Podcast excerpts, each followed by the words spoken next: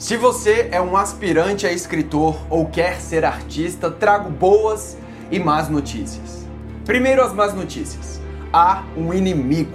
O campo de batalha em que você, aspirante artista, se posiciona não está equilibrado. Pelo contrário, está contra você. Você é o inimigo. Resistência, autossabotagem, procrastinação, medo, arrogância, dúvida tudo isso está dentro de você. Ninguém o ataca de fora. Você traz toda a resistência desde o nascimento. A resistência matará você.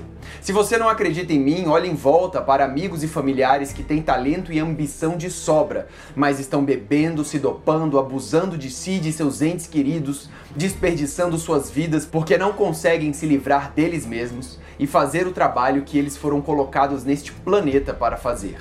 Confie em mim, você nunca nunca realizará seus sonhos até aprender a reconhecer, confrontar e superar essa voz em sua cabeça que é a sua própria resistência. Agora, as boas notícias. Você não está sozinho. Você não está errado se sua cabeça é seu pior inimigo. Você não é fraco. Você não está doente. Todo mundo experimenta essa resistência. A resistência é uma força objetiva da natureza tão imutável quanto a gravidade.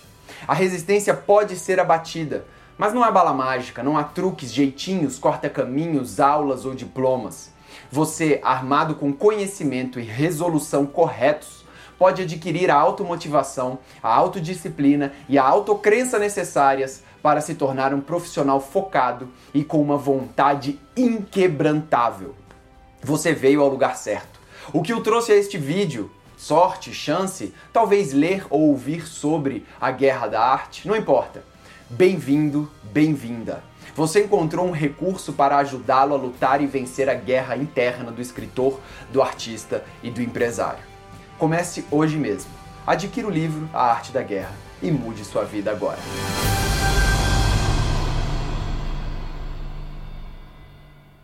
Queridos bibliófilos, queridas bibliófilas, quis começar o vídeo dessa maneira dramática, dessa maneira militar, dessa maneira de guerra, pois é assim que o livro é estruturado.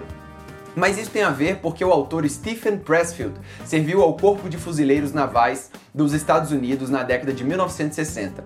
E a sua forma de escrever é como se nós escritores travássemos uma batalha todos os dias. Mas às vezes é isso mesmo, né? Existem várias formas de você motivar alguém. Você pode falar uma palavra doce, você pode mostrar um caminho mais lógico ou dar-lhe um belo de um pé na bunda.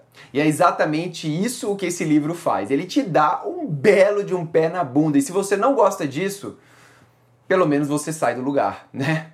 O livro é bem diferente, ele é curto e é escrito em formato de pensamentos ou instruções de guerra. Ele é dividido em três partes. A primeira parte é o grande inimigo, a resistência. A segunda parte é como superar a resistência, como virando um profissional. E por fim, a parte 3 que fala sobre a musa, a inspiração. Ao ler o livro, você se prepara para literalmente a guerra. Tem um inimigo bem definido, que é a resistência à criação. Tem as armas, que é a sua atitude militar de criador, e a reza para que a musa lhe visite com toda a criatividade e inspiração necessária. Mas também você cria o quê? O livro chama A Guerra da Arte. E deixa eu te falar uma coisa, é muito bom. Você realmente se sente motivado a criar. Eu, eu apenas deixo assim a minha crítica pessoal à terceira parte do livro, quando ele fala sobre inspiração, que ele considera que existem musas inclusive musas gregas, né, as filhas de Zeus, que visitam todos os que trabalham com seu propósito de vida. Que as ideias vêm de um reino superior, de um local divino, e o portal que transporta essas ideias para a realidade é justamente o artista. Bem, não é o primeiro autor que acredita nisso e nem será o último, mas tudo bem, porque eu acho que o resultado é o mesmo.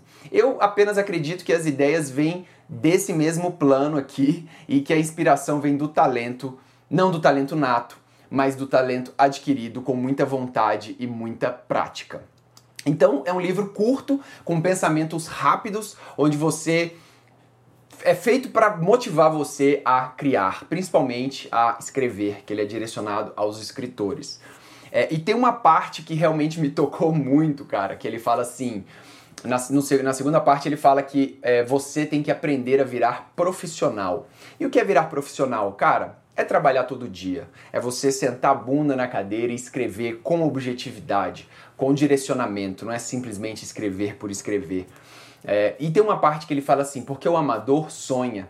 O amador fica lá, nossa, quando eu fui escritor, eu já me imagino assim, é, autografando livros. Eu já imagino que eu vou vender milhões de dólares em, em produtos e eu vou ter um, um chateau em Paris é, e, e, vou beber vinho desfrutando da minha categoria de escritor bem-sucedido, com filmes adaptados, com livros e com coisas acontecendo. Enquanto o amador sonha, o profissional tá com a bunda na cadeira escrevendo.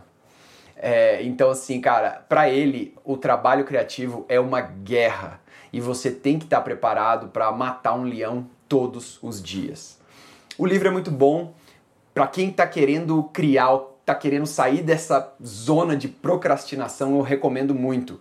É, a Ed Ouro chegou a publicar esse livro no Brasil, mas ela não publicou mais porque eu acho que o próprio autor mudou de editora lá. Então a gente não tem esse livro em português, talvez em sebo você ache, mas tem ele em inglês se você quiser. E eu gostei tanto do autor que eu já comprei outro livro dele, que, que o título é muito diferente, é, mas eu acho que vai ser bem legal. Ele se chama Ninguém Quer Ler a Merda que Você Escreve. Vamos ler aqui no canal e eu acho que vai ser bem interessante, porque vocês sabem, aqui no canal não é só um canal de livros, é um canal de escrita também, e nós cola aqui, cola na gente, cola em mim, porque nós vamos virar escritores, ok? Se já não somos. Talvez somos amadores, mas vamos virar escritores profissionais. É isso. Então é isso, pessoal. Fica a indicação. Um grande abraço, boa sorte e até a próxima. Valeu!